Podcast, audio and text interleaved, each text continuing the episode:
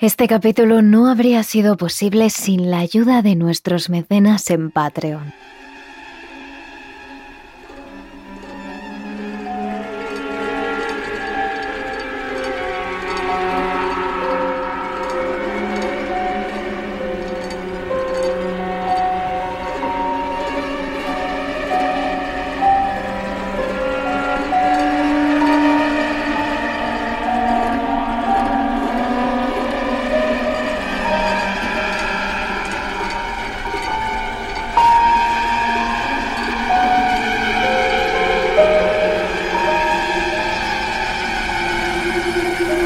Volvemos a lo que ya consideramos uno de los clásicos de terrores nocturnos y también uno de los temas que más nos pedís, las casas encantadas.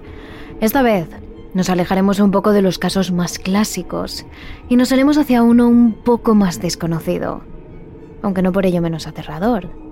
De hecho, en esta mansión se dio una de las infestaciones paranormales más potentes y duraderas de todo Estados Unidos. Y una de las cosas más curiosas es que toda esta actividad paranormal y demoníaca se fue a dar precisamente en la casa de un pastor, de un hombre de fe. Esto llamó mucho la atención de dos de los demonólogos y parapsicólogos más importantes de la historia, Ed y Lorraine Warren. Los famosos Warren investigaron el caso y se hicieron eco de él, de hecho, en el libro Cazadores de Fantasmas, Ed presenta el tema con estas palabras. Aunque mucha gente cree que los pastores, sacerdotes y rabinos no suelen ser el objetivo de espíritus malignos, el siguiente caso demuestra que los líderes religiosos también pueden verse afectados e incluso controlados por los fenómenos sobrenaturales. Este caso en particular también sirve para ilustrar que las infestaciones pueden durar muchos años. A continuación, presentamos un ejemplo de fenómenos que se extienden durante algo más de un siglo y que involucran a docenas de vidas. Os estamos hablando de la infestación paranormal de la mansión Phelps y hoy, en Terrores Nocturnos, os contamos su historia.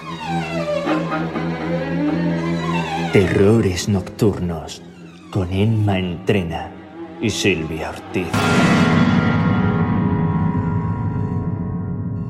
Corría el año 1850 en la ciudad de Stratford, en Connecticut, en los recién estrenados Estados Unidos. La guerra de independencia contra Inglaterra había terminado menos de un siglo antes, en 1783, y los Estados Unidos estaban ya camino de su primer siglo de existencia. La zona conocida después de la guerra como Nueva Inglaterra, la zona que comprendía los estados de Maine, Vermont, Rhode Island y Connecticut, entre otros estados, estaba comenzando a desarrollar el que sería el negocio más característico de la región, la industria. Y Stratford no era una excepción. Por las calles recién empedradas corrían carros con cargamentos de materiales y obreros que se trasladaban a las fábricas. Por encima de la vegetación y de los grandes parques se elevaban las chimeneas industriales y el humo de las fábricas se extendía por todas partes, dejando un reguero gris por el cielo. Pero como cualquier otra ciudad de Nueva Inglaterra, lo que más llamaba la atención de Stratford era que estaba plagado de iglesias. Más grandes, más pequeñas, coloridas, clásicas. El caso es que todas ellas tenían un campanario coronado por una cruz. Se podía decir que la actividad industrial de Stratford solo paraba una vez, el domingo.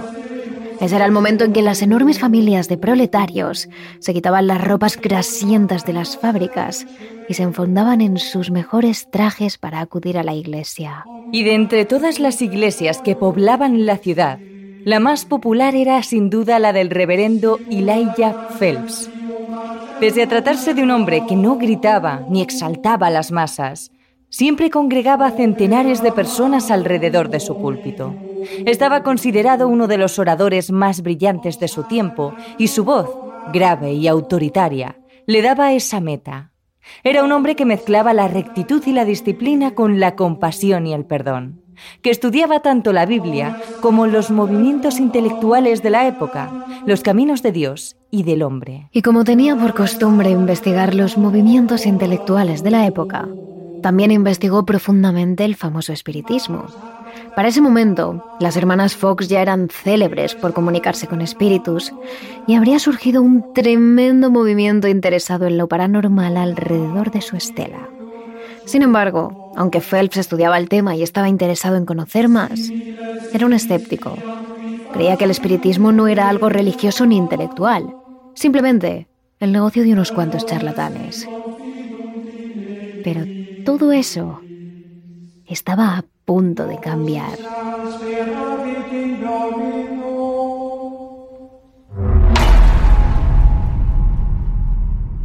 Phelps había nacido en Belchertown, Massachusetts, en una buena y respetada familia de Nueva Inglaterra, y rápidamente sintió su vocación como reverendo presbiteriano, así que se graduó en el seminario.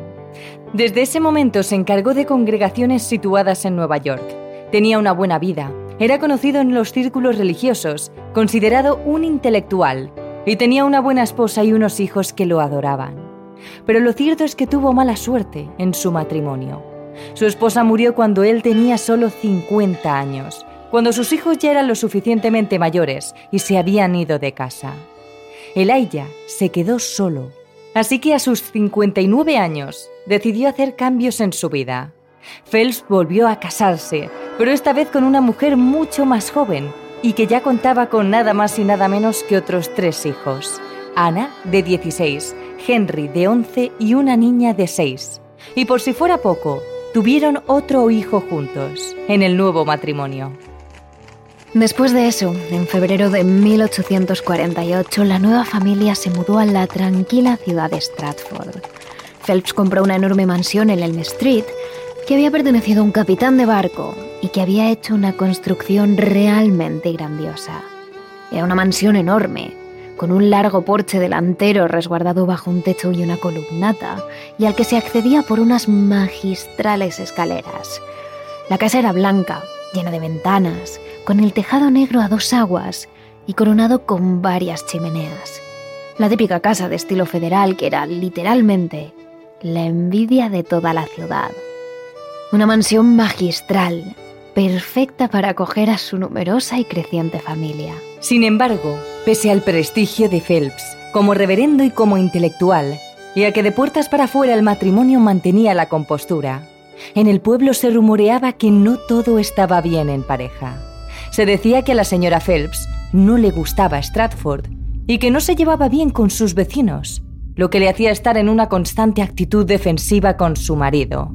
Además también se rumoreaba que Ana, la hija mayor, sufría constantes ataques de nervios pues bien, en medio de esta situación, ocurrió lo inimaginable. Todo comenzó un domingo, el 10 de marzo de 1850. La familia volvía a casa después del oficio dominical. Él, vestido con su traje de pastor, su mujer y su hija, con sus grandes vestidos y su modesto gorro. Pero allí se encontraron algo extraño nada más subir las escaleras del porche. Las puertas de la casa estaban completamente abiertas de par en par. Y Laia se quedó totalmente anonadado ante este hecho. Tanto la ama de llaves como el servicio estaban fuera. Era domingo, su día libre para ir al oficio religioso, por supuesto. Así que él mismo se había asegurado de cerrar todas las puertas y ventanas de la casa, no solo las exteriores, sino también las interiores. Y la única llave de la casa la tenía él, quemando sobre su bolsillo. Pero lo más extraño es que no solo estaban abiertas las puertas exteriores, sino también las interiores. Sin saber lo que podía encontrarse dentro, pero pensando que podrían ser ladrones, Phelps se adentró con cuidado y delante de su familia, y lo que encontró fue el más absoluto caos. El suelo estaba repleto de objetos destruidos, cerámica, lámparas, muebles, cojines, pinturas, todo absolutamente destrozado, como si un ejército hubiera pasado por allí y lo hubiese destrozado todo a su paso. Los muebles volcados, los armarios tirados, la ropa por el suelo. Sin embargo, hubo una cosa que llamó la atención de Phelps, su caro reloj de oro y las valiosísimas joyas de su mujer. Estaban a plena vista, y aún así los ladrones no se lo habían llevado. ¿Qué clase de ladrones destrozaban una casa para no llevarse nada de valor? Pero lo más escalofriante, lo más terrible, llegó cuando pasó a la siguiente estancia. Nada más atravesar la jamba de la puerta, Phelps pronunció una oración ante lo que vieron sus ojos. La escena era absolutamente dantesca.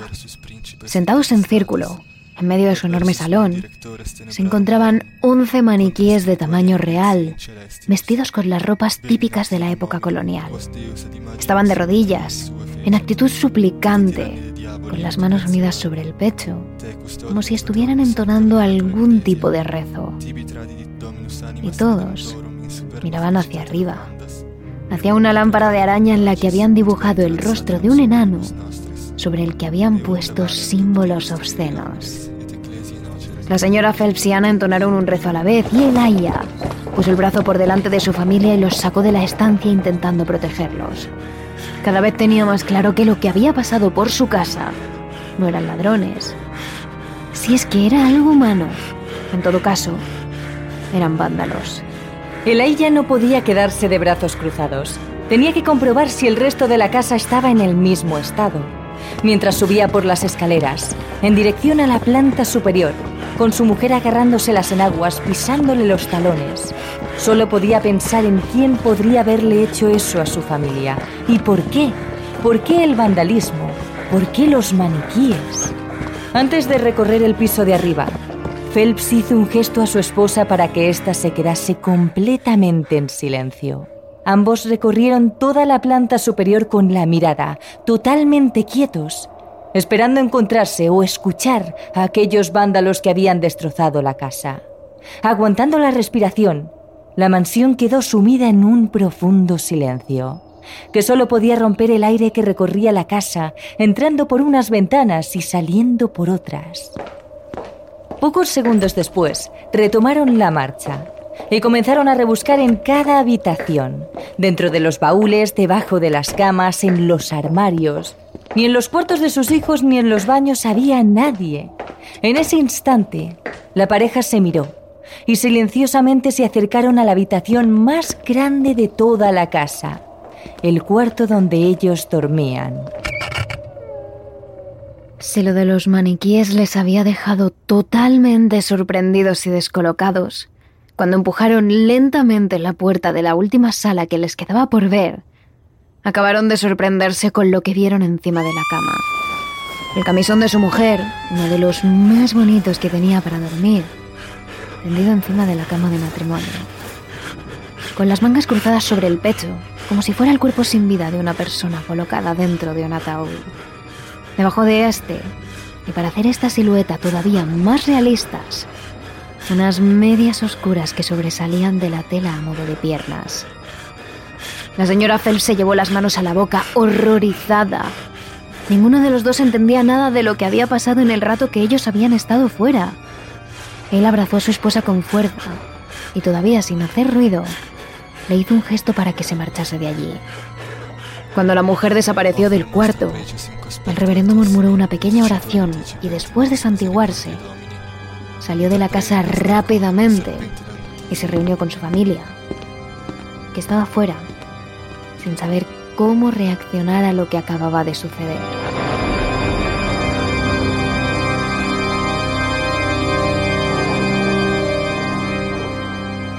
Esa misma tarde la casa volvió a quedarse completamente vacía. La familia se fue a la iglesia de nuevo y hasta poco antes de anochecer no volvieron.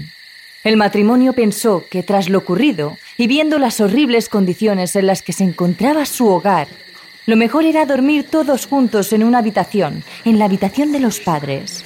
Y así lo hicieron. Los cinco integrantes de la familia se encerraron en el cuarto y descansaron todos juntos, aunque el reverendo apenas pudo pegar ojo en toda la noche. Al día siguiente, la familia Phelps tenía pensado pasar el día fuera. Sin embargo, Elijah se despidió de su mujer y de sus hijos y les dijo que le había surgido un trabajo de última hora que le haría pasar el resto del día en casa. La mujer, horrorizada, intentó convencer a su marido de lo peligroso que podía ser quedarse allí él solo tras lo ocurrido el día anterior. Pero el hombre, después de darle un beso en la frente a su esposa, Le aseguró que no tenía de qué preocuparse y les pidió que por favor le dejaran solo en casa. Tras escuchar la pesada puerta de la entrada cerrándose y dejar de oír los gritos de sus hijos jugueteando de un lado a otro, el reverendo se encerró en su despacho y abrió el cajón de su mesa. Desde sacó una pistola cuya existencia solo conocía él y la colocó encima de la mesa. Se cruzó de brazos, se acomodó en su butaca y esperó en silencio a que los vándalos entrasen en su casa para así poder acabar con ellos de una vez. Durante todo el día el reverendo estuvo escuchando ruidos al otro lado de la puerta. Sin embargo, cuando abría esta, de golpe, con la pistola en la mano y apuntando a todas direcciones, se daba cuenta de que allí no había nadie más que él. Primeramente llegó a pensar que se trataba del viento o del crujir de la madera ante los cambios de temperatura. Pero según fue pasando la tarde, los golpes eran cada vez más y más fuertes. Por más que Phelps salía del despacho, decidido a acabar con todo aquel que estuviera en su casa, no encontraba a nadie. Poco antes de que volviese su familia, Elijah se acordó de algo que había sucedido hacía no mucho tiempo. El 4 de marzo, seis días antes de encontrarse toda su casa totalmente desordenada, junto a los maniquís de las mujeres rezando y el camisón en la cama, el reverendo fue a las afueras de Stratford de visita. Concretamente fue a ver al ministro, al que conocía desde hacía muchos años, y le había invitado a su casa para pasar la tarde juntos. Empezaron la tarde hablando de ellos y de sus familias, y de la ciudadanía en general, pero en un momento dado, acabaron hablando de temas más inusuales, entre los que estaba el espiritismo y las probabilidades de contactar con entidades atrapadas en el mundo de los vivos. El reverendo, convencido de que las almas no podían manifestarse, aseguró que era imposible contactar con el mundo espiritual. El ministro le propuso entonces intentarlo y él aceptó sin problema. Sin embargo, poco antes de dar por terminada la sesión, ante la falta de respuesta por parte de los espíritus, tanto el ministro como Phelps empezaron a escuchar golpes y susurros cada vez que uno de los dos formulaba una pregunta. Asustados, decidieron entonces acabar con aquello y hacer como que nada había pasado. Ninguno de los dos se atrevió a admitir que lo que habían escuchado era real, porque solo de pensarlo, un sentimiento de profundo horror invadía todo su cuerpo. Al recordar aquello, Elijah no pudo evitar preguntarse si lo que estaba sucediendo tanto a él como a su familia podría no estar provocado por vándalos o por personas vivas, sino por alguna entidad que aquella tarde de marzo, junto al ministro, acabó yéndose con Phelps hasta su propia casa. El hombre se incorporó en su butaca mientras acariciaba la barbilla, pensativo. ¿Podría ser eso cierto? En ese momento, la puerta de la entrada se abrió. El reverendo se levantó de golpe con la pistola en la mano, pero al escuchar la voz de su mujer y de sus hijos, escondió el arma rápidamente en el cajón y fue a recibirles con un abrazo. Aunque el día había sido medianamente tranquilo, la noche se volvió un completo infierno. La casa de los Phelps, inundada por una espesa oscuridad, parecía tener bajo sus muros a cientos de personas. Se escuchaban pisadas, portazos, golpes. Las sillas del comedor se arrastraban ya no solo por esa habitación, sino por toda la planta baja. Se escuchaban pasos que corrían por toda la casa y subían las escaleras de forma escandalosa, para luego frenar en seco en el rellano. Cuando los padres o alguno de los hijos se atrevía a abrir la puerta para ver qué es lo que estaba ocurriendo, se topaban con una profunda oscuridad en la que no se sabe si por el miedo o qué, aseguraban ver siluetas escondiéndose detrás de los muebles. Al día siguiente, la señora Phelps a punto de volverse completamente loca en aquella casa, suplicó a su marido que llamara a alguien para pedir ayuda. El reverendo, sin saber a quién acudir, llamó a otro compañero de la profesión, el reverendo John Mitchell, amigo de toda la vida y compañero del ministro que había visto hacía menos de dos semanas. John llegó a la casa de la familia Phelps y pasó allí todo el día. Elijah no tardó mucho en sacar el tema y contarle por qué le había llamado. Mientras él le contaba todo lo sucedido, Su compañero le escuchaba muy atento, analizando cada detalle de la historia. Al terminar el reverendo John lo tenía claro. Seguramente habría sido cosa de sus hijos mayores o alguna persona del servicio que estaba jugando con ellos. Por ese motivo, propuso a Phelps pasar unos días sin criados en la casa y le dijo que él se llevaría a sus hijos a un lugar no muy lejos de allí. Tenía claro que una vez lo hiciese, los hechos inexplicables dejarían de suceder. El matrimonio Phelps decidió entonces pasar un par de días solos en casa. Pusieron todas sus esperanzas en aquello que les había comentado John. El primer día, tal y como les dijo el reverendo, los sonidos, los movimientos de objetos y las pisadas dejaron de escucharse. Phelps y su mujer estaban muy contentos y tranquilos. Pero cuando llegó la noche, todo eso cambió. Una oleada de golpes, portazos, pisadas, susurros y hasta gritos invadieron la casa del matrimonio. El reverendo y su mujer se encerraron en su habitación, aterrados, y él decidió llevarse la pistola al cuarto. Esta vez los sonidos eran tan fuertes, tan duros, que ambos pensaban que no saldrían vivos de allí. La teoría que les había planteado el reverendo John era mentira. Lo que estaba sucediendo en aquella casa no era culpa del servicio o de sus hijos. Fuera lo que fuese aquello, no era de este mundo, al menos del mundo de los vivos. El 14 de marzo, cuando salieron los primeros rayos de luz, el reverendo John llamó a la puerta de los Phelps. Al ver la cara del matrimonio, el reverendo no pudo evitar asustarse. Los dos parecían cansados, Tenían unas ojeras de color oscuro y estaban todavía en pijama. Ninguno de los dos parecía haberse aseado durante el tiempo en el que sus hijos y el servicio estuvieron fuera. Con los ojos llorosos, Elijah le contó a su amigo el horror que habían estado soportando durante aquellos días. Según avanzaban por la casa, camino a la cocina, John se dio cuenta de que todo estaba patas arriba. Había sillas por el pasillo, todos los objetos y ropa que debían estar dentro de los cajones o colocados encima de las encimeras estaban tirados por el suelo. Los cojines de bordados dorados que tan bien adornaban el sofá del salón estaban ahora rotos y esparcidos por toda la estancia. John no podía explicarse lo que estaba sucediendo.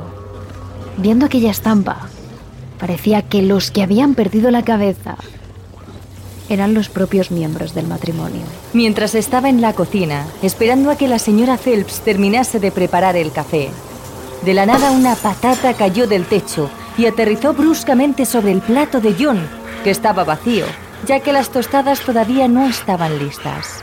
El plato se hizo añicos y miles de trozos salieron volando por toda la cocina. El reverendo automáticamente miró hacia el techo de la habitación, de donde había caído aquella patata, pero como era obvio, allí no había nada más que una lámpara que alumbraba la estancia. De hecho, ni siquiera la familia Phelps guardaba las patatas allí. Estaban en grandes sacos en la otra pequeña habitación, al otro lado del pasillo, que servía como despensa. John parpadeó rápidamente sin entender nada de lo que estaba pasando y miró a la señora Phelps, que simplemente se había quedado paralizada al lado de los fuegos. Sus ojos, cansados, estaban abiertos como platos, y antes de poder decir nada, la mujer rompió a llorar. Estaba muy cansada de todo ese infierno que sin ningún motivo había ido a parar a casa de los Phelps. A partir de ese momento John empezó a creer lo que su amigo le contaba. El resto del día, mientras hablaban de lo que estaba ocurriendo sentados en el salón, John pudo presenciar la caída de nada más y nada menos que hasta 46 objetos. La mayoría de ellos era ropa de la familia que aparecía como por arte de magia en el salón y que eran lanzados con fuerza de un lugar a otro.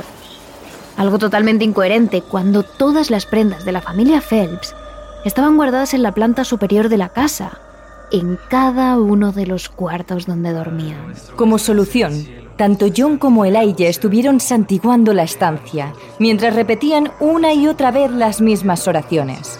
Sin embargo, no había forma de que aquella cosa dejase en paz a la familia. Parecía que lo pasaba bien haciendo sufrir a los Phelps. En ese instante, el reverendo les dio la última opción que tenía. hacer público todo lo que estaba ocurriendo en la casa, porque quizás así los ciudadanos les creerían. Y quién sabe si algún experto podría acercarse a su casa y acabar con todo esto de una vez. Durante las próximas semanas lo ocurrido en la casa de los Phelps era el único tema del que se hablaba en la ciudad. Los más curiosos, la propia prensa, y algunos analistas se atrevieron a llamar a la puerta de la familia y a entrar en la casa para ver si lo que se rumoreaba era cierto. El matrimonio, siempre que podía, invitaba a cualquiera que quisiese a la casa. La actividad poltergeist era tan constante que todo aquel que entraba en la residencia para resolver sus dudas salían de allí casi corriendo. Hasta los más escépticos presenciaron cómo los objetos volaban de un lado a otro de la casa e incluso parecían aparecer y desaparecer por arte de magia en cada habitación. Aunque en un primer momento existieron algunas acusaciones de engaño hacia la familia Phelps, no tardaron mucho en desvanecerse. Esa casa estaba maldita y todo aquel que quisiera podía verlo con sus propios ojos.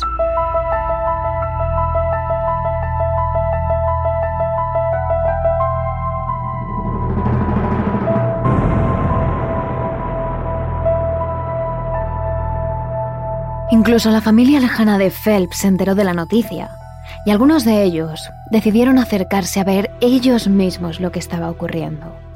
El hermano de Laia, Avner Phelps, junto a uno de los hijos mayores de Laia, decidieron coger el primer tren a Stratford para acercarse hasta su casa y comprobar quién era la persona que estaba provocando todo aquel escándalo.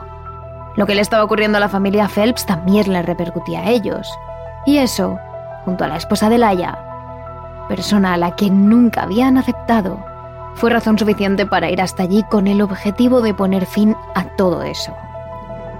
La primera noche, tanto Austin como Afner se despertaron sobresaltados al escuchar fuertes golpes en la entrada principal de la casa. Decidieron entonces quedarse ahí, en el rellano, esperando los golpes. Cada vez que estos sonaban, los dos hombres abrían la puerta principal para descubrir quién era.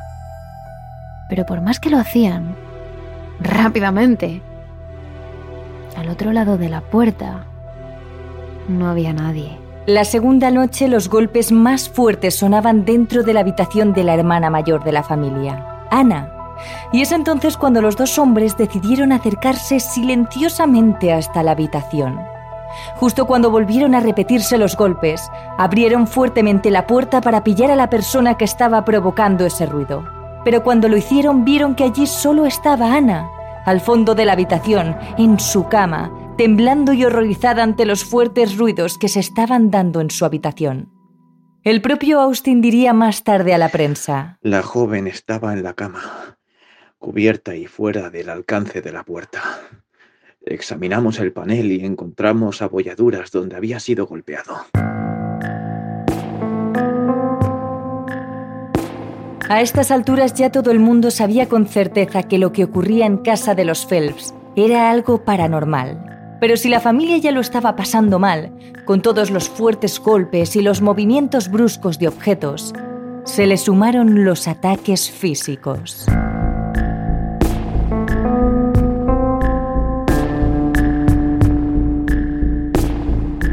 En especial los hijos se llevaron la peor parte. Concretamente, Anna y Henry. Un reportero del New York Scene escribió que tras su visita a casa de los Phelps en abril de 1850, pudo ver como en un momento dado el brazo de Ana se sacudía solo y se contraía.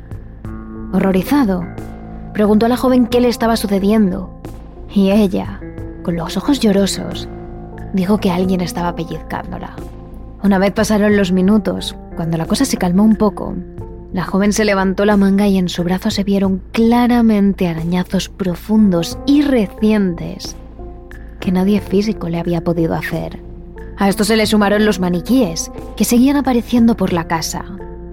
Uno de los periódicos del momento, el New Haven Journal, escribió un artículo al respecto que decía así. En un corto espacio de tiempo, se construyeron tantas figuras que no habría sido posible que media docena de mujeres trabajando constantemente durante varias horas, hubieran completado su diseño y arreglado el cuadro pintoresco. Sin embargo, Estas cosas sucedieron en un corto espacio de tiempo, con toda la casa en guardia. El periodista afirmó en su artículo que una de las figuras arrodilladas, con uno de los vestidos de la señora Phelps, era tan realista que cuando el niño más pequeño entró en la habitación, le susurró al señor, Quédate quieto, mamá está diciendo oraciones.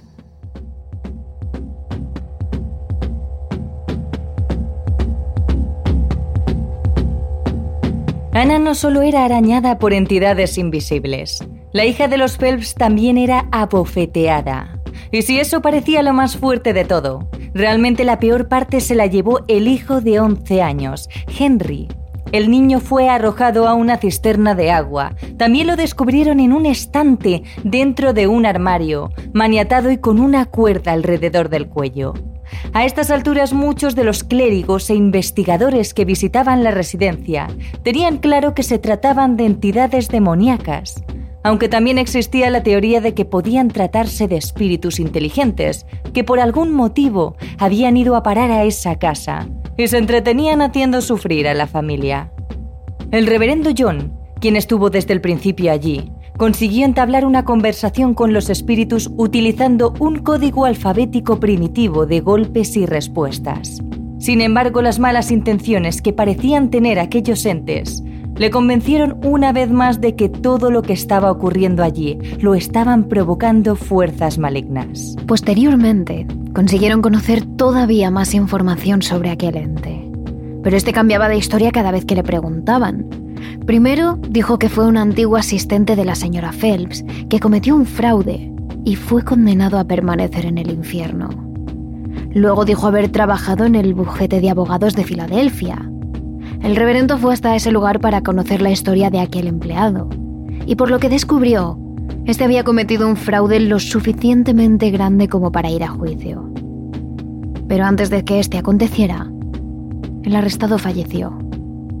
Cansados de intentar descubrir la verdadera identidad de aquel espíritu, y tras sentir que éste no paraba de reírse de ellos una y otra vez, el reverendo mandó a su familia a pasar las navidades fuera de aquella casa.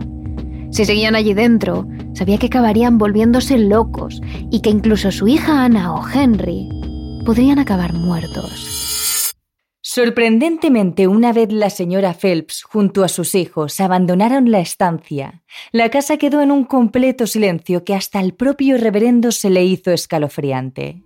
Con el paso del tiempo y de los días, se dio cuenta de que por primera vez tras tantos meses de sufrimiento, Allí no había nadie más con él. A principios de verano de 1851, la señora Phelps y los hijos volvieron a la casa. En comparación a cómo se fueron, ahora sus caras irradiaban felicidad. Por un tiempo habían podido volver a ser la familia feliz que tanto ansiaban. Elijah les recibió con un fuerte abrazo. Tenía muchas ganas de verles, pero a la vez sentía miedo de que todo aquel infierno comenzase de nuevo. Sin embargo, sorprendentemente, no lo hizo. Durante los siguientes ocho años, en la casa de los Phelps solo se respiraba tranquilidad. No volvieron los ruidos, los golpes, las pisadas, los ataques psicológicos o físicos, los gritos y susurros que resonaban por las paredes durante la noche. Absolutamente nada. No entendían por qué ni cómo, pero estaban contentos de que al fin pudieran volver a tener una vida normal.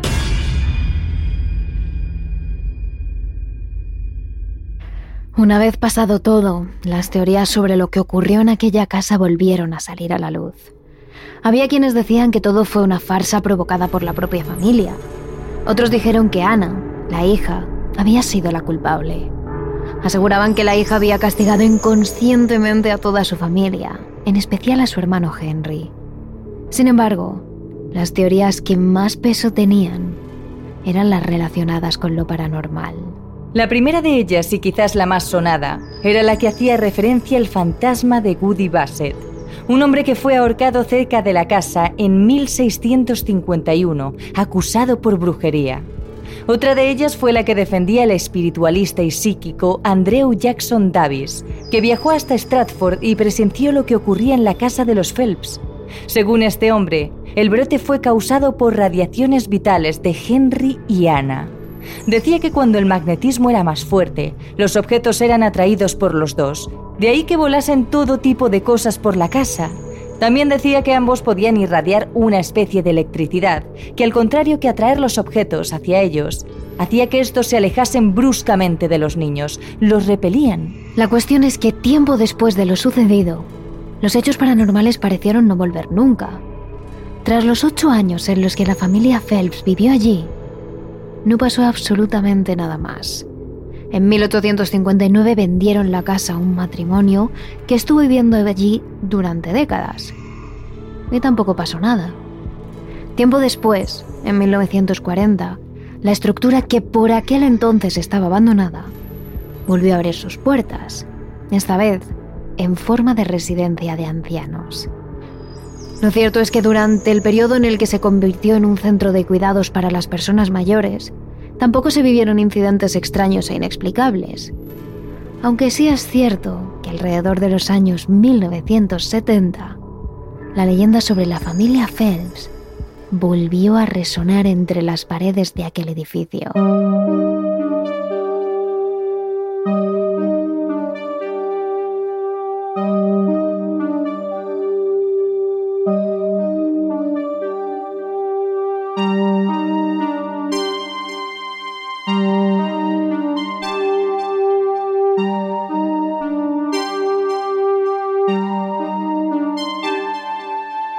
Todavía hay más. Existen historias que han sucedido en nuestros días con respecto a aquel terreno que durante un tiempo se convirtió en un auténtico infierno para los Phelps, que incluso el propio matrimonio Warren recogió en su libro.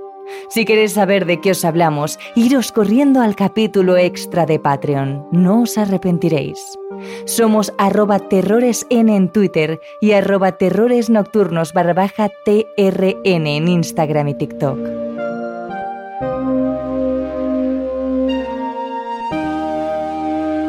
Terrores Nocturnos, realizado por David Fernández Marcos.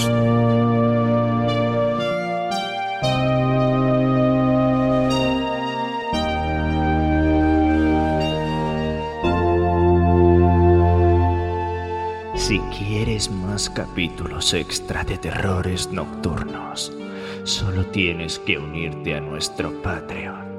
Síguenos en nuestras redes sociales somos arroba terrores en Twitter y arroba terrores nocturnos barra baja TRN en Instagram y TikTok.